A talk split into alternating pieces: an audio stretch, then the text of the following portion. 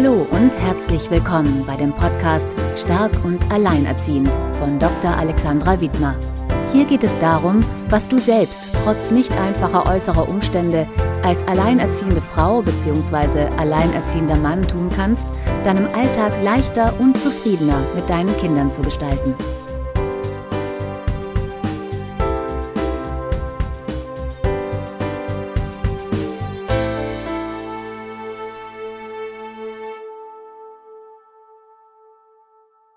Hallo und herzlich willkommen. Schön, dass du wieder dabei bist bei Stark und Alleinerziehend. Mein Name ist Alexandra Wittmer und ich freue mich heute, die Melanie Matzis Köhler zu Gast zu haben.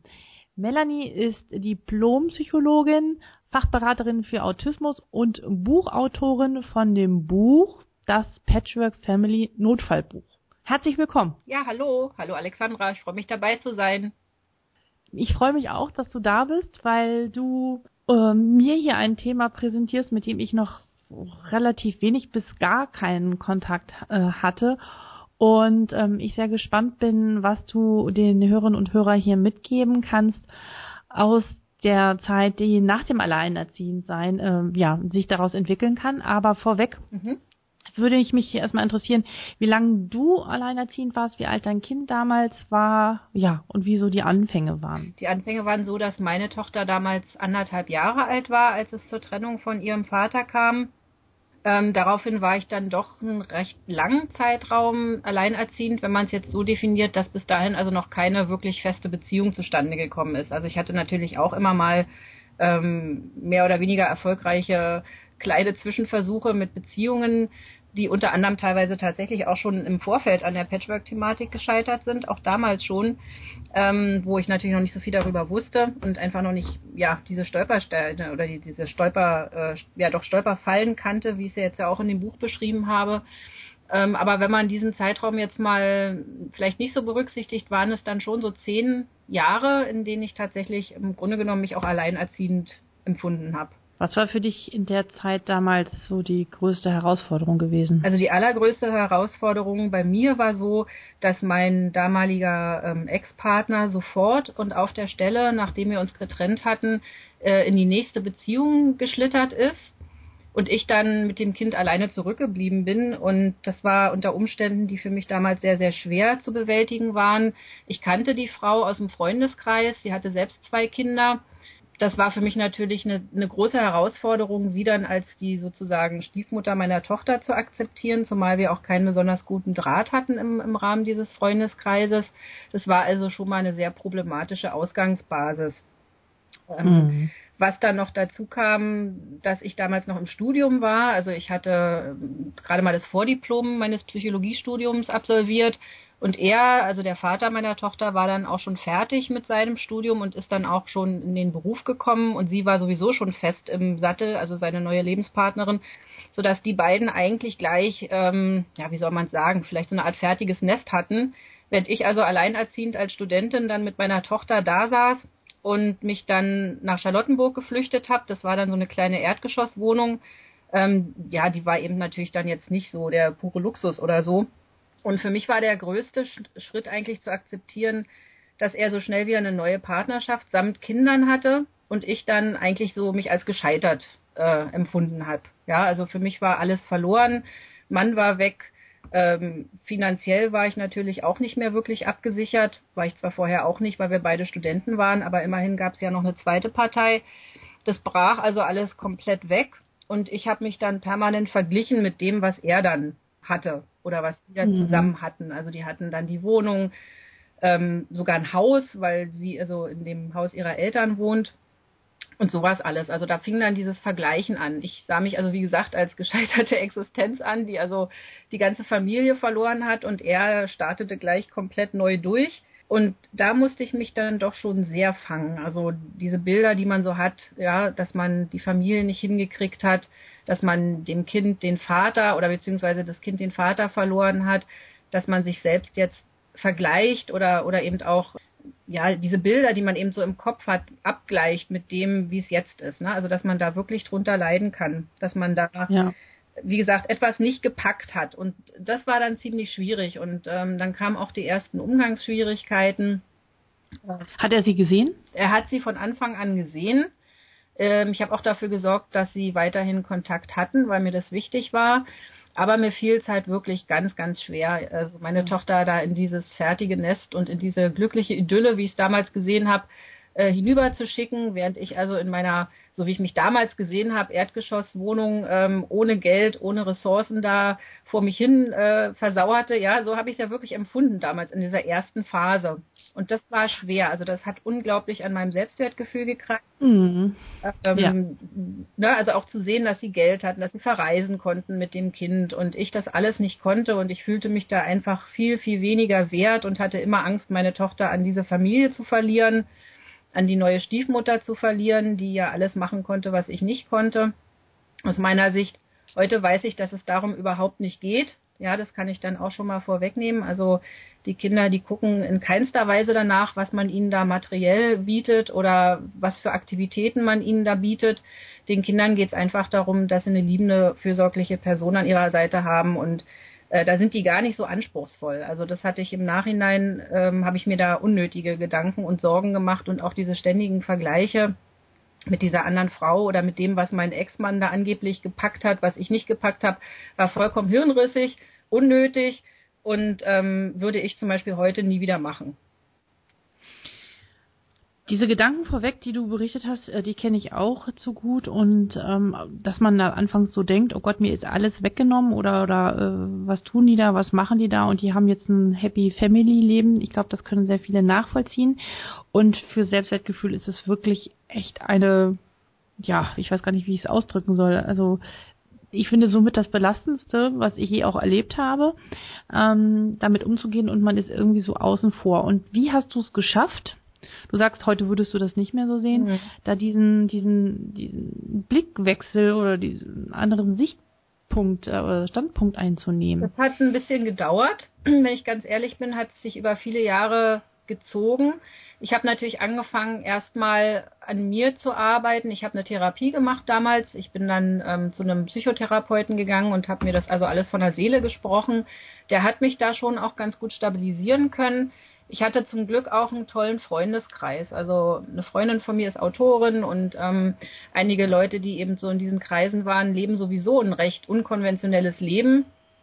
Ähm, die haben mir halt auch diesen Blick auf ja auf verschiedene Beziehungsmodelle einfach auch nochmal geöffnet. Also ich konnte dann anfangen, mir zu überlegen, ob denn das, was ich da verloren habe, jetzt wirklich für mich dieses Nonplusultra ist oder ob das nicht einfach auch eine gesellschaftliche Geschichte ist, ähm, ne, mit Mutter, Vater, Kind und diese Einheit auf immer und ewig und keine anderen Beziehungsformen leben wollen können, ist ja auch das, was man von den Eltern kennt und dieses klassische Familienmodell ist ja auch nach wie vor das beliebteste und letztendlich hat ja auch jeder diese Sehnsucht danach. Ja. Ähm, auch ich habe sie im Grunde genommen nach wie vor. Also es ist ja auch was Schönes, wenn das funktioniert und es wünscht sich jeder. Aber das hat mir unheimlich geholfen, einfach zu sehen, Mensch, in den Kreisen der, dieser Autoren zum Beispiel oder der Maler oder wie auch immer, irgendwelcher Künstler, für die ist es ja alles so ein bisschen anders, ne? Ja. Da gibt es ja welche, die leben alleine. Dann gibt es welche, die leben mit, mit, mit einem männlichen Partner, mit einem weiblichen Partner, Frauen, Männer, also alles äh, bunt gemischt, sage ich mal. Das, was wir heute auch so schön nennen, so diese Regenbogenfamilien, diese Vielfalt an Beziehungsmöglichkeiten. Das hat mir damals einfach auch geholfen, da in dieser Zeit ein bisschen zur inneren Festigkeit zu kommen und mir zu sagen, es gibt auch andere Modelle, die durchaus lebbar sind. Du hast halt dieses eine jetzt nicht gepackt oder ihr habt es nicht gepackt oder wie auch immer ähm, der Weltuntergang ist es einfach nicht. Ne? Und es passiert ja auch ganz, ganz vielen. Das habe ich dann auch immer wieder gesehen. Ich habe mich dann auch getroffen mit anderen Alleinerziehenden. Ich war da in so einem alleinerziehenden Treff, wo ich dann andere Frauen kennengelernt habe. Das hat mir auch sehr viel Kraft gegeben zu sehen, dass die auch weiterleben und dass es für die auch gute Lösungswege gibt, dass die eine schöne kleine Wohnung sich gesucht haben und eine gemütliche Zeit hatten mit ihren Kindern. Und also diese gemeinsamen Treffen zum Beispiel haben mir auch sehr geholfen. Okay, aber was du getan hast, du hast dir erstens äh, Hilfe geholt und zweitens, du hast dir auch Vorbilder gesucht und geguckt, okay, wie kann es denn stattdessen gehen? Genau. Mhm. genau. Und du sagtest dann, mm, dass in der Zeit du dann, wo du alleinerziehend fast mehrere Beziehungsversuche hattest und das dann irgendwie dann doch immer wieder gescheitert ist. Mm, hast du den Eindruck gehabt, äh, dass die Männer vor diesem Modell, also Frau mit Kind zurückschrecken oder was ist da deine Erfahrung gewesen? Ja, also es war sehr unterschiedlich. Es gab natürlich einige Männer, ähm, das ist mir auch gleich von Anfang an aufgefallen, die im Großen und Ganzen eigentlich kein Interesse an dem Kind hatten.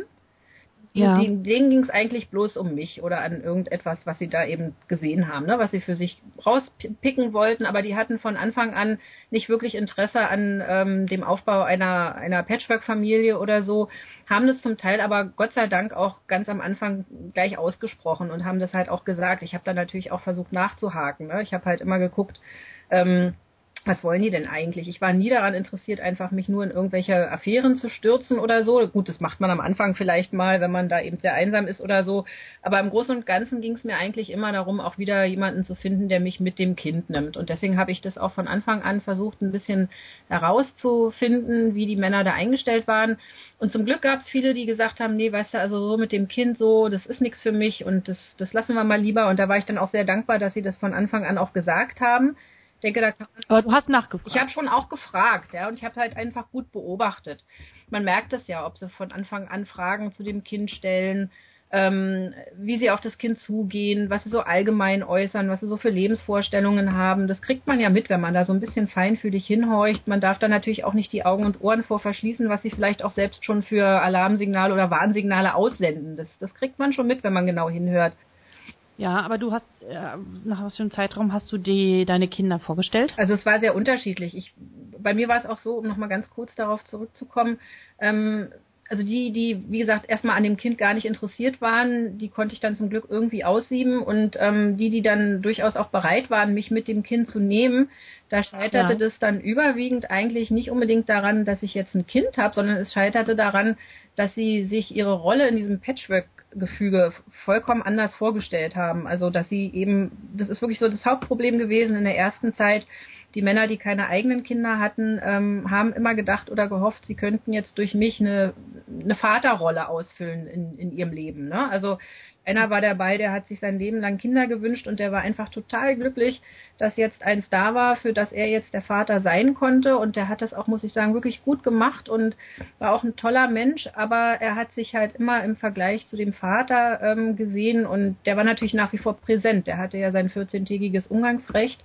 Und meine Tochter hat natürlich auf ihren Vater auch sehr positiv reagiert, also weil er sich auch bemüht hat um sie. Und dieser Platz war halt vergeben. Also wenn du das Gefühl hattest, oh, der Mann meint es jetzt wirklich ernst und äh, du bist auch verliebt und ähm, hattest ein gutes Gefühl, wie lange hattest du gewartet, äh, dann dein Kind vorzustellen? Naja, also am Anfang habe ich das, glaube ich, auch sehr unreflektiert gemacht. Also die waren zum Teil gleich relativ, also waren ziemlich schnell mit dabei, vielleicht innerhalb der ersten Wochen oder so, nachdem ich da halt in meiner Verliebtheitsphase bin, habe ich natürlich dann auch die Kinder schnell oder das Kind, es gab ja, gab ja nur eins, das Kind da schon schnell dabei gehabt. Das würde ich zum Beispiel heute auch ganz anders machen. Ähm, ich würde da durchaus vorschlagen, eine gewisse Zeit erstmal zu verbringen, die man als Paar miteinander verbringt. Da hat das Kind erstmal gar nichts wirklich zu suchen aus meiner Sicht heutzutage. Wobei man ja. sicherlich das auch nicht verallgemeinern kann. Ne? Es gibt auch Paare, wo es klappt, wo das Kind gleich von Anfang an auch dabei war. Aber ich aus meiner Sicht würde sagen, lieber ein bisschen warten. Da war ich in der damaligen Zeit auch viel zu schnell, aber es hat sich halt auch manchmal so ergeben, ähm, dass sie mich vielleicht auch schon kannten ähm, und wussten, ich habe ein Kind und das, das war ja unterschiedlich, ne? bei dem einen so und bei dem anderen so. Mhm. Da kann man jetzt nicht so allgemein sagen. Aber auf jeden Fall würde ich sagen, dass ich zu schnell damit war. Was mich interessiert oder was ich auch wieder sehr häufig in E-Mails bekomme oder in Beratung höre, dass viele so den Glauben erstens sozusagen in eine Liebe an sich sowieso schon verloren haben, weil sie halt einfach schlechte Erfahrungen gemacht haben und du hattest mir auch nicht wirklich äh, gute Erfahrungen da gemacht am Anfang und ähm, da erstmal wieder daran zu glauben. Also die Frage ist, wie, wie, wie kam dieser Glaube wieder? Und dann auch sich sozusagen dieser Idee eines also einer Patchwork-Familie zu öffnen. Ich meine, ähm, da ist ja auch nicht jeder gleich an dieser Stelle oder mhm. an diesem Punkt. Ähm, also ich, wie kam das? Ich würde sagen, dass ich da damals ähm, so im Nachhinein sehr naiv an alles ran bin. Ich habe mir ehrlich gesagt ähm, keine großen Gedanken gemacht, weswegen ich dann auch das Buch geschrieben habe, um diesen Fehler aufzuzeigen, also dass man sich durchaus vorher Gedanken machen sollte aus meiner Sicht heute. Also man weiß eigentlich nicht wirklich, was auf einen zukommt. Ich muss wirklich sagen, ich habe mir eigentlich wenig Gedanken gemacht. Ich hatte ja auch keine Erfahrungen damit und ich kannte auch recht wenig Personen, die in einem Patchwork Gefüge gesteckt haben oder da ähm, gelebt haben oder mir da Erfahrungen berichten konnten. Ähm, also, ja, also was würdest du jetzt zum Beispiel einer Frau raten, die sozusagen alleinerziehend ist und ähm, die ähm, noch keine Erfahrung damit hat? Würdest du sagen, du, das musst du vorweg machen, um äh, dann eine bessere Basis äh, zu haben oder? Also ich würde auf jeden Fall sagen, man muss sich über so ein paar grundlegende Sachen einfach klar sein. Also man lässt sich darauf ein, dass eine Person in, ähm, in ein Gefüge kommt, was ja meistens aus Mutter und Kind besteht. Da hat man ja auch schon eine gewisse Zeit, eine gewisse Vorlaufzeit, in der man mit dem Kind alleine war. Und da hat sich ja so eine Art Team gebildet. Und dann kommt natürlich darauf an, wie lange man mit dem Kind alleine gelebt hat. Also je länger, umso fester ist dieses Team. Das ist ja eine feste Struktur, die sich da er ergeben hat zwischen diesen beiden. Ja. Manchmal ist es sogar so, dass die Kinder ja so eine Art Partnerersatz werden. Ja, also einfach schon, weil sie sich um die Mutter ein bisschen kümmern. Das war zumindest auch bei meiner Tochter so. Die sehen dann, Mensch, Mama geht's vielleicht nicht so gut oder so. Es ist auch in vielen Beratungsgesprächen immer wieder rausgekommen, wenn man so Familienaufstellungen macht die ähm, Frauen stellen oft ihre Kinder direkt neben sich. Das sind so, so kleine Partnerersatze. Ähm, ja. Mhm. Und da ist es dann natürlich ganz, ganz schwierig, wenn da jetzt eine dritte Person reinkommt. Diese dritte Person muss ja in irgendeiner Form integriert werden. Und da kommen durchaus einige Schwierigkeiten auf einen zu. Man steht dann manchmal als Mutter zwischen Baum und Borke, wenn es zum Beispiel Streitigkeiten zwischen dem neuen Partner und dem Kind gibt ähm, wenn dann die Mütter versuchen, ähm, ihre bisherigen Erziehungsvorstellungen, die ja auch gut funktioniert haben, sie waren ja bisher auch alleine mit dem Kind, gab vielleicht Absprachen mit dem Vater, aber der ist ja nun mal nicht mehr dabei, Insofern ähm, hat man ja so seine eigenen Regeln etabliert und seine eigenen Vorstellungen, die man in der Beziehung zu dem Kind dann gelebt hat. Und dann kommt da plötzlich der äh, ein fremde Partner dazu und der hat vielleicht ganz eigene Vorstellungen von Erziehung oder so. Ne? Und dann muss man das alles nochmal überdenken und dann sagt man sich aber auch öfter so als Mutter, na Mensch, also eigentlich ist es ja mein Kind und ein Vater hat es ja auch. Was, was will er denn jetzt? Ja, jetzt hat er eine völlig andere Haltung dazu. Und da äh, ist es für viele Frauen viel, viel schwieriger ja. auch zu akzeptieren, was, was dieser neue Mensch äh, so sagt. Zum Beispiel. Das ist, das ist so ein Problem. Und da würde ich zum Beispiel raten, ähm, man muss sich wirklich gut überlegen oder auch ganz doll in sich gehen, inwieweit ist man tatsächlich auch bereit mit einer Person, die also extern ist, die also im biologischen Sinne ja wirklich gar nicht in diese, nicht in dieses Familiengefüge in dem Sinne gehört, sondern da gibt es ja den leiblichen Vater. Es ist also wirklich jemand, der extern, der kommt von außen, möchte sich da in dieses System mit einbringen. Inwieweit bin ich da jetzt auch bereit, wirklich meine Vorstellungen, meine ähm, ja vielleicht auch wirklich vielleicht festgefahrenen Ansichten auch nochmal aufzuweichen oder mich da mit ihm überhaupt auch auseinanderzusetzen. Ich habe von ähm, Männern häufiger gehört, dass sie ähm, Bedenken haben, sich darauf einzulassen, weil sie die Sorge haben, immer an zweiter Stelle zu kommen und das Kind ist an erster Stelle. Mhm. Ich persönlich würde sagen, ähm, für sie, mich sind das zwei verschiedene Dinge. Also meine Liebe zu meinen Kindern ist völlig anders als die gegenüber eines Mannes, aber äh, manche sehen das anders und manche fühlen sich da zurückgesetzt. Was ist da deine Erfahrung? Ja, die Erfahrung kann ich nur bestätigen. Das war bei mir auch so. Also viele Männer haben dann tatsächlich, gerade weil es dann ja eben auch dieses feste Team gibt und sie in dieser Form ja nicht zu diesem Team, zumindest leiblich nicht zu diesem Team dazugehören. Also sie kommen von außen, sie müssen sich da erst einfriemeln in dieses Gefüge und natürlich ist es so, wenn jetzt diese Streitigkeiten aufbrechen, dann äh, neigen die Mütter natürlich dazu, auch zu ihren Kindern zu halten. Also viele zumindest, die ich gesprochen habe, bei mir selbst war es auch so, ähm, gibt auch immer Ausnahmen, aber in vielen Fällen ist es so, die Mutter versucht natürlich ihr Kind zu beschützen und ähm, es auch zu verteidigen. Man hat ja da auch eine rosarote Brille auf als Mutter vielleicht man hält natürlich zu seinem Kind irgendwo in diesen schwierigen Situationen. Und das merkt ja der Partner dann und fühlt sich natürlich auch zurückgesetzt, ja. Und er hat ja diese, diese Bindung auch nicht, diese, die durch die leibliche Elternschaft entstandene Bindung, diesen Vorlauf, den man hat als Mutter, also an, von der Schwangerschaft angefangen bis hin zu den ersten Jahren, in denen man die Kinder ja sehr intensiv auch betreut in der Regel, ähm, diesen Vorlauf haben die gar nicht. Und die sind eifersüchtig auf dieses Band, was sich zwischen Mutter und Kind gefestigt hat und was da besteht. Diese feste Liebe, die sie natürlich so auch nie werden wahrscheinlich teilen können, es sei denn, sie kommen ganz früh mit rein in diese Beziehung. Bei dir ist es dann ja weitergegangen, du hast dann ja einen Mann kennengelernt, mit dem du dann sogar noch ein Kind bekommen genau. hast. Genau, und da war es auch schon wieder ein bisschen so. Ich hatte ja bisher, bisher hatte ich also die Erfahrung gemacht, wenn ich alleine mit dem Kind bin und da kommt der Mann dazu, dann fühlt der sich auch oft zurückgesetzt und ähm, da gab es eben diese Erziehungsschwierigkeiten hier und da. Und nun war es dann so, es kam ein Mann, der hatte selbst noch eine Tochter. Mhm. Und dann dachte ich zuerst, oh Mensch, das ist jetzt eigentlich wirklich gut. Da hast du also im Grunde genommen die gleiche Voraussetzung. Und ähm, das klappte auch erstmal tatsächlich, weil jeder kannte das. Er war getrennt, ich war getrennt, es gab Ex-Partner, ähm, waren ganz gute Voraussetzungen auch. Und dann kam aber noch dieses kleine, äh, dieser, dieser kleine Nachzügler hinterher, der dann natürlich alles nochmal. Wie alt ist der? Der ist jetzt fünf geworden. Und Mhm. der hat natürlich alles nochmal ordentlich auf den Kopf gestellt, denn da ist es dann doch nochmal ganz anders gekommen, als ich das dann am Anfang gedacht habe. Und zwar? Schwieriger. Und zwar war es dann so, dass ich dann zwei Kinder hatte, um die ich mich wirklich intensiv kümmern musste. Und dann kam aber auch immer noch ein drittes dazu.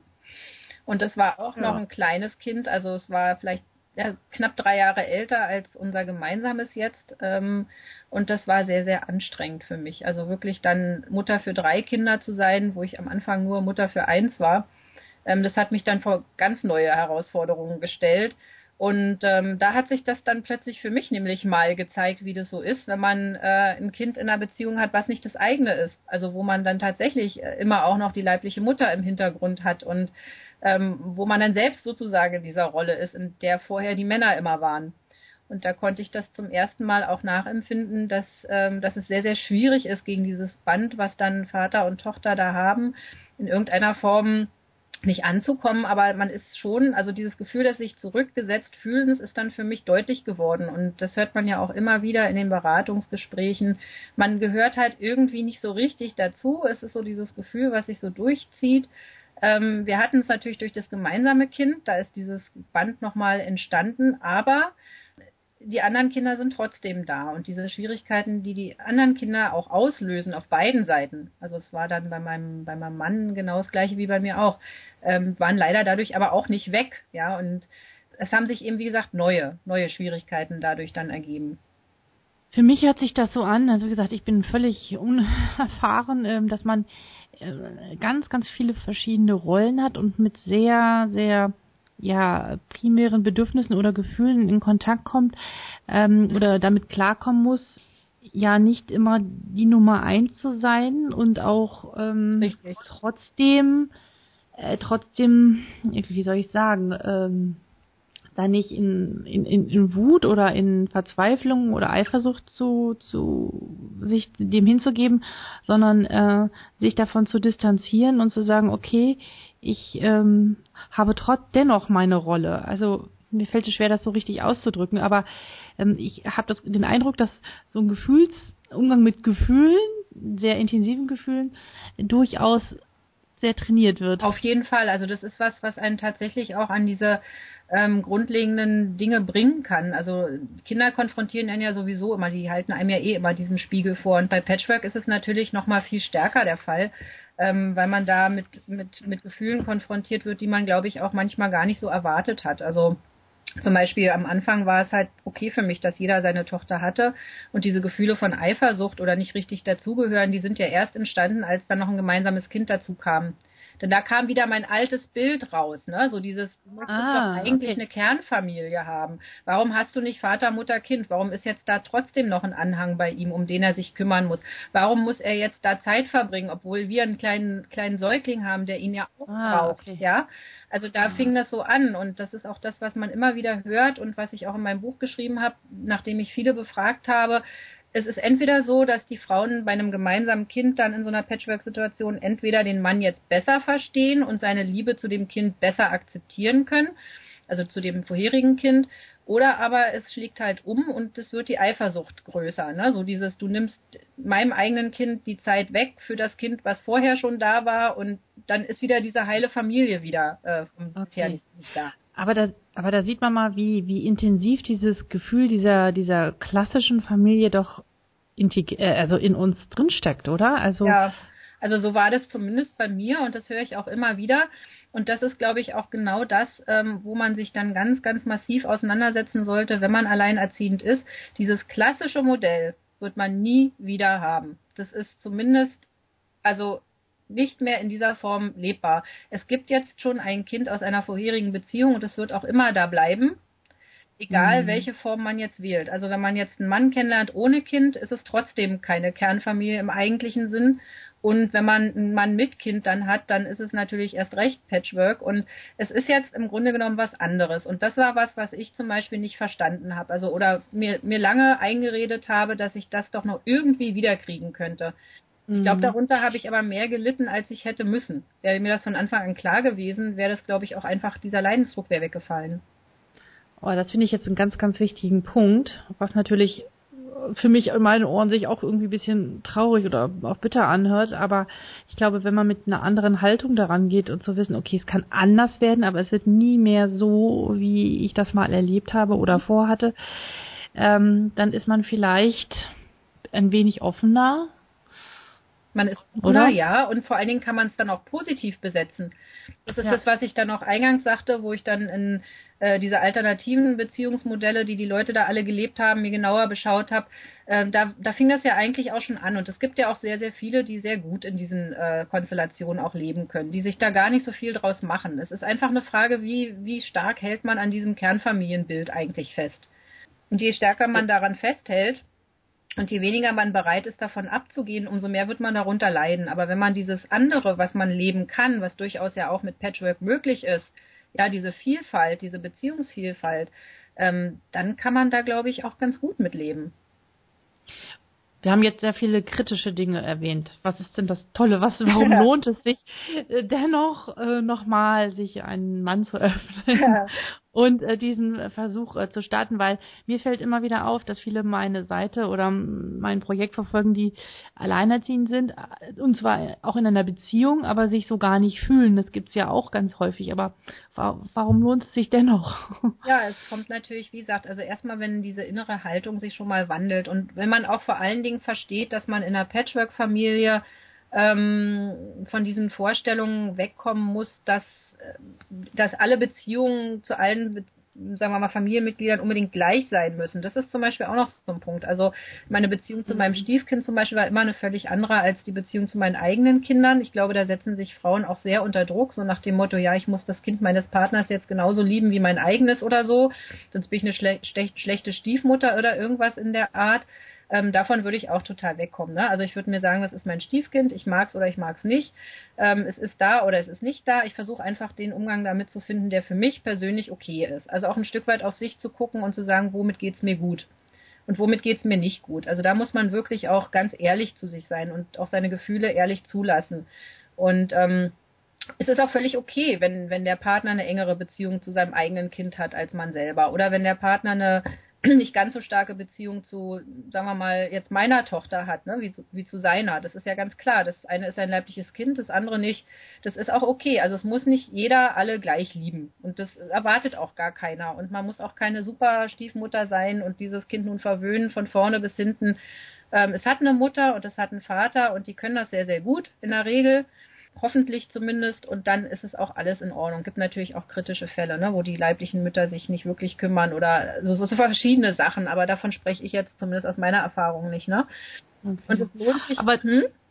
Ja, Entschuldigung, aber ich finde, das, was du sagst, finde ich, nimmt schon mal ganz viel Druck raus äh, und äh, finde ich auch normal und menschlich, dass es da unterschiedliche Empfindungen gibt innerhalb des Familiensystems. Genau, aber das ist ja doch was, was sich viele dann so auf die Fahne schreiben. Ja. Ich muss da jetzt alle gleich, also gleich behandeln. Sicherlich ist schon wichtig, aber ich muss sie nicht alle gleich lieben. Ne? Also es ist durchaus auch okay, wenn man hier und da auch mal ein negatives Gefühl dem Stiefkind gegenüber hat. Das ist auch normal, dass so eine Eifersucht aufwallt oder so. Also dass man sich von Anfang an auch einfach sagt, das ist auch normal, das empfinden alle so, auch wenn sie nicht darüber reden.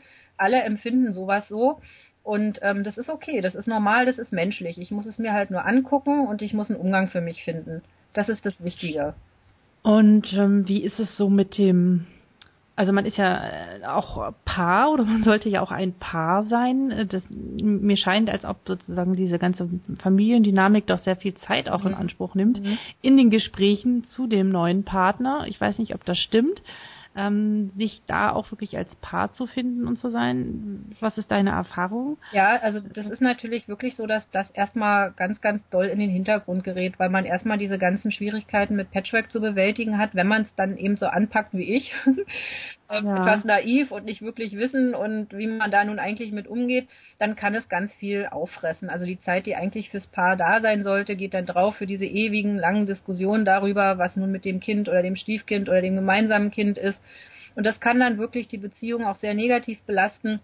Und dafür sollte man sich wirklich von Anfang an ähm, schützen, indem man sagt, also wir sind auch ein Paar und wir haben eigentlich auch mal als Paar angefangen. Deswegen ist es auch wichtig, dass man sich da eine gewisse Vorlaufzeit als Paar auch lässt und nicht gleich von ne, Hals über Kopf in dieses Patchwork-System springt, die Kinder sofort mit einbezieht, sondern sich wirklich sagt, wir sind hier Mann und Frau oder wie auch immer und ähm, wir lernen uns jetzt erstmal richtig kennen, wir bauen uns jetzt was auf und so eine Art festen Hafen oder Anker, wo wir immer wieder zurückkommen können. Was interessiert uns beide? Was ist eigentlich unser Thema, unser gemeinsames Thema als Paar?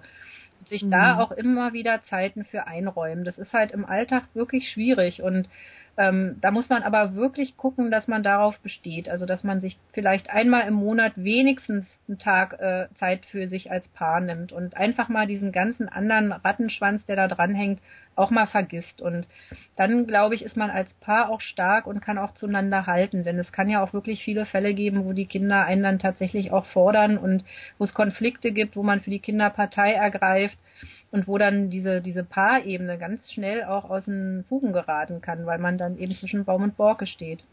Mhm. Gibt es da Statistiken zu, wie häufig sowas hält oder kaputt geht? Oder das, das System scheint ja schon auch anfällig zu sein. Ja, ne? also man sagt wohl, ähm, der, der ähm, Largo, der Kinderpsychiater, ich glaube er ist Kinderpsychiater, der hat auch ein Buch geschrieben über glückliche Scheidungskinder, der hat halt auch gesagt, dass also diese Patchwork-Familien häufiger scheitern als die ersten Ehen. Also ähm, weil eben diese Konflikte meistens überhand nehmen und weil man diese Dinge meistens nicht berücksichtigt, die ich ja jetzt auch angesprochen habe. Also es ist anfälliger als die erste Ehe oder mhm. Partnerschaft mit Kind. Ich merke, das bedeutet, also viel bedeutet viel Reflexion, viel äh, Nachdenken, viel Bewusstsein, sich äh, das gut zu meistern und zu schaffen. Aber ich finde, dass es durchaus dennoch lohnenswert ist. Und ich würde, also mich würde interessieren, was du in deinem Buch noch für Themen angeschnitten hast, dass du vielleicht nochmal ein bisschen daraus erzählt. Ja, also ich habe ja für auch, die Hörerin. Es ist ja auch so lohnenswert, ist es ja auch schon alleine deswegen.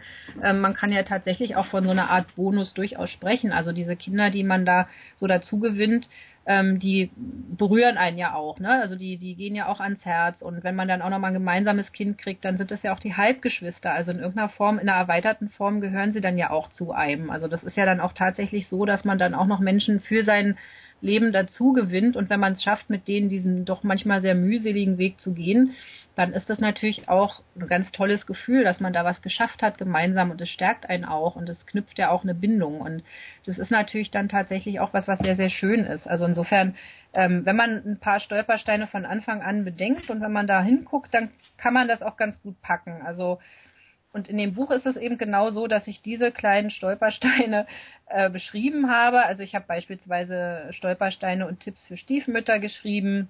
Ähm, dann habe ich das Thema Ex-Partnerin da drin. Es gibt ja durchaus auch Ex-Partnerinnen, die sehr ähm, anstrengend sind äh, aus Sicht der Stiefmütter und der leiblichen Väter, weil sie da verschiedene Schwierigkeiten haben loszulassen oder weil sie natürlich nach wie vor einen großen Einfluss geltend machen wollen, ähm, obwohl die Kinder eigentlich in der Zeit gar nicht bei ihnen sind. Das ist eben schwierig. Ähm, dann geht's um, ähm, äh, um die Kinder selbst noch. Also ich habe ein Kapitel für die Kinder drin ähm, wie die damit klarkommen können, wenn ihre Eltern zum Beispiel einfach nicht wirklich zur Ruhe kommen, sich also vor ihnen streiten oder Konflikte auswälzen, da direkt neben dem Kind oder so. Ähm, also die ganzen Stolpersteine für Trennungskinder stehen auch noch drin. Neue Partner der Eltern zum Beispiel oder wenn sie die neuen Partner nicht leiden können oder wenn der Vater sich gar nicht kümmert. Das sind alles so Themen, die da noch, noch mit dabei sind. Oder auch die Rechte, die sie als Kind haben. Super. Sowas alles. Super, das hört sich ganz toll und spannend Achso, für Väter, hoffe, Väter natürlich auch. Stopp, also ich habe jetzt natürlich die Väter vergessen. Für die Väter gibt es natürlich auch Stolpersteine und für die Stiefväter und die stehen auch alle mit drin. Gut, also das Patchwork-Buch ist für Frauen und für Männer mhm. geschrieben. Ne? Ja. Ich freue mich, auch noch ein Exemplar zu bekommen. Ja, ich habe sie auch schon da und ich kann die auch jetzt bald losschicken. Schön. Du, ich fand das Gespräch total spannend. Für mich war das alles äh, sehr, sehr neu und ähm, ich finde das äh, ja ein ganz, ganz wichtiges Thema und ich finde toll, dass du da die Ansprechpartnerin für bist. Wenn jemand Kontakt zu dir aufnehmen möchte, wie kann derjenige das tun? Hast du eine Webseite? Also ich habe auf jeden Fall die Seite, ähm, die auch bei Facebook, ähm, die, die da bei Facebook existiert, also diese kunterbunte Patchwork Family Seite. Ähm, man kann mich natürlich auch über Facebook erreichen auf der Melanie McCoy Seite.